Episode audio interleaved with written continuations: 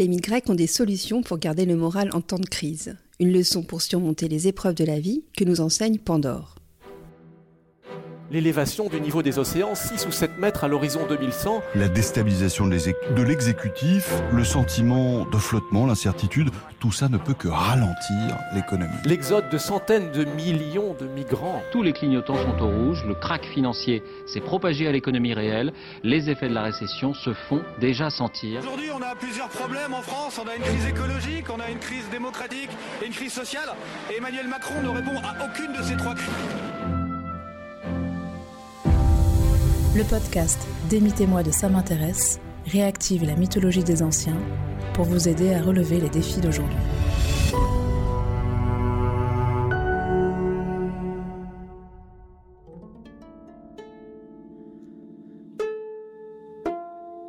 Pandore, c'est la première femme, celle qui va provoquer la fin de l'âge d'or.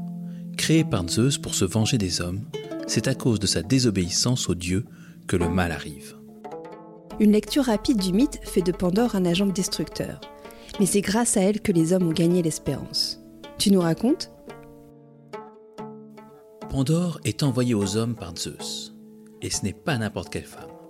Pour fabriquer une créature parfaite, tous les dieux de l'Olympe ont mis la main à la pâte. Héphaïstos l'a sculpté dans de l'argile.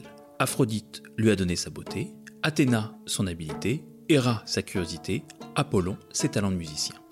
Zeus offre la belle Pandore à Épiméthée, le frère de Prométhée. Officiellement, Pandore est donc un cadeau des dieux. En réalité, c'est l'instrument de la vengeance de Zeus. Il n'a pas digéré que Prométhée vole le feu pour le donner à ses créatures, les hommes. En quoi Pandore est-elle un piège? En plus de tous ses dons, la jeune femme a reçu une boîte. Elle a été prévenue. Elle ne doit l'ouvrir sous aucun prétexte. Mais Pandore est curieuse et un jour, elle ouvre la boîte. Que se passe-t-il? C'est l'horreur. Maladie, crime, famine, misère, bref, tous les maux du monde se déversent sur les hommes. C'est la fin de tout alors? Et non, la boîte de Pandore n'est pas tout à fait vide. Tout au fond, il reste l'espérance. Que vont en faire les hommes? Certes, avec Pandore et sa boîte, ils ont beaucoup perdu. Terminé l'âge d'or, où les souffrances n'existaient pas. Mais ce monde pouvait aussi être ennuyeux. Désormais, les hommes vont devoir agir et développer leur intelligence. Ce n'est pas tout. En échange de la malédiction de la boîte, ils ont gagné quelque chose de précieux. Maintenant, ils peuvent se reproduire. Et ça, ce n'est pas rien. À quelque chose malheur est bon, dit le proverbe. C'est exactement ce qu'illustre le mythe de Pandore. Si on le lit rapidement, on y voit un avertissement contre la désobéissance aux dieux et la curiosité. Mais le mythe dit autre chose. Dans nos vies, quand nous traversons des épreuves, bien sûr, nous souffrons. Mais souvent, après un premier moment de découragement, l'espérance, celle qui est restée au fond de la boîte de Pandore, nous pousse à aller de l'avant. C'est elle qui nous permet de rebondir. Il y en a un qui a traversé bien des épreuves. C'est Hercule et ses douze travaux. Qu'est-ce qui lui est arrivé? Hercule, qui est le fils de Zeus et d'une mortelle, est doté d'une force surhumaine. Héra, la femme de Zeus, le déteste, car il est la preuve de l'infidélité de son mari. Un jour, la déesse frappe Hercule de folie. Pendant cette crise de démence, il commet un crime atroce. Il tue sa femme et ses propres enfants. Quand il revient à la raison, il est désespéré. Il va voir la pitié et lui demande comment expier sa faute. Ton crime est le plus affreux de tous les crimes. Tu n'es plus digne d'être appelé fils de Zeus, pas même d'être un homme, lui dit l'oracle. La pitié lui dit d'aller voir son cousin Eurysthée, le roi de l'Argolide. La première réaction d'Hercule est d'être horrifié. Il sait qu'Eurysthée est une mauvaise personne et qu'il va être cruel avec lui. Mais Hercule ne se dérobe pas. Il va voir Eurysthée sans attendre. Parfois, quand certaines situations nous déplaisent, comme par exemple un examen médical dont le résultat nous angoisse, on procrastine. Hercule nous montre la voie. Quand on ne peut pas échapper à une échéance, rien ne sert de reculer. Hercule ne s'est pas trompé. Eurysthée lui demande d'accomplir douze travaux. Douze travaux réputés impossibles. On raconte qu'à leur énoncé, même les vieilles pierres du palais ont tremblé de peur. En quoi consistent ces douze épreuves? Hercule va affronter de terribles bêtes, comme le lion de Némée et le sanglier d'Érimante. Il faut aussi qu'il tue des monstres comme l'hydre de l'herbe, un énorme reptile à neuf têtes qui se régénère quand elles sont coupées. Contre toute attente, Hercule réussit à triompher de toutes ces créatures démoniaques.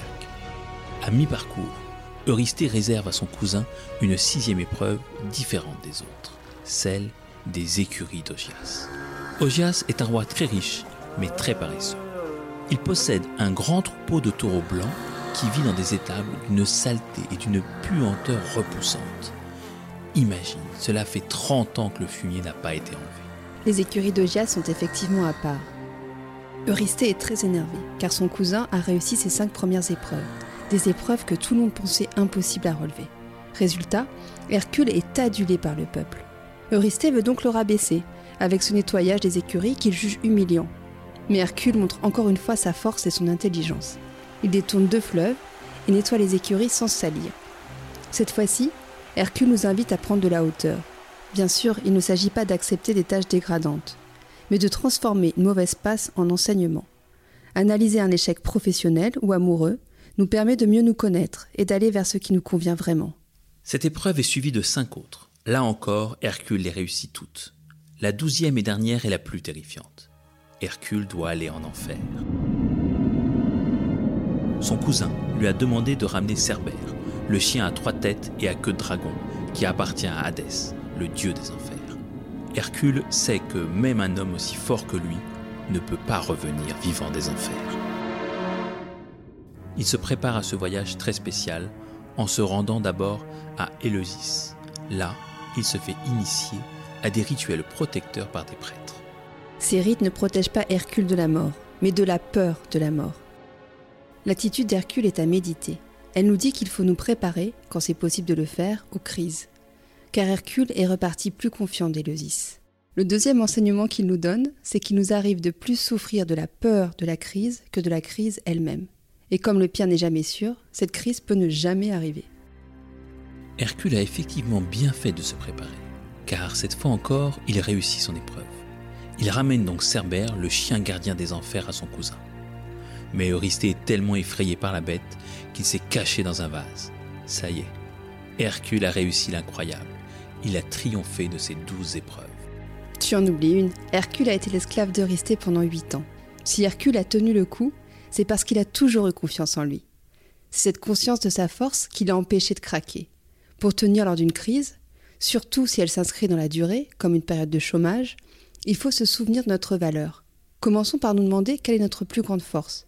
Est-ce l'audace La volonté La patience? La patience, c'est ce qui caractérise Pénélope, la reine d'Ithaque. Elle va attendre son mari Ulysse pendant 20 ans. Comment en est-elle arrivée là? Ulysse a été obligé de quitter Ithaque pour aller faire la guerre contre Troie. Le conflit dure 10 ans.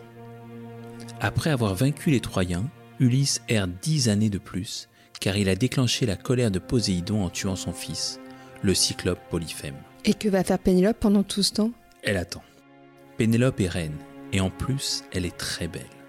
De nombreux hommes lui demandent sa main, mais elle veut rester fidèle à Ulysse. Ses prétendants, qui sont sûrs que son époux ne reviendra jamais, la pressent de choisir un nouveau mari parmi eux. Pénélope leur dit qu'elle ne leur donnera le nom de l'élu que quand elle aura terminé sa tapisserie. Elle leur raconte qu'elle tisse un suaire pour son beau-père, Laerte. Aucun des prétendants n'ose s'opposer à une tâche si respectable. Mais Pénélope leur ment. Si elle passe bien toute la journée à tisser, elle défait son travail la nuit. Comme ça, elle n'a pas à choisir un nouveau mari. Si Pénélope réussit à attendre Ulysse pendant 20 ans, c'est parce qu'elle croit toujours à son retour. Mais elle ne reste pas passive. Au contraire, elle agit et fait preuve d'intelligence et d'imagination pour traverser la crise. La grande leçon de Pénélope, face aux crises du travail et de l'environnement, c'est peut-être celle-ci. Ne nous décourageons pas et inventons de nouveaux modèles.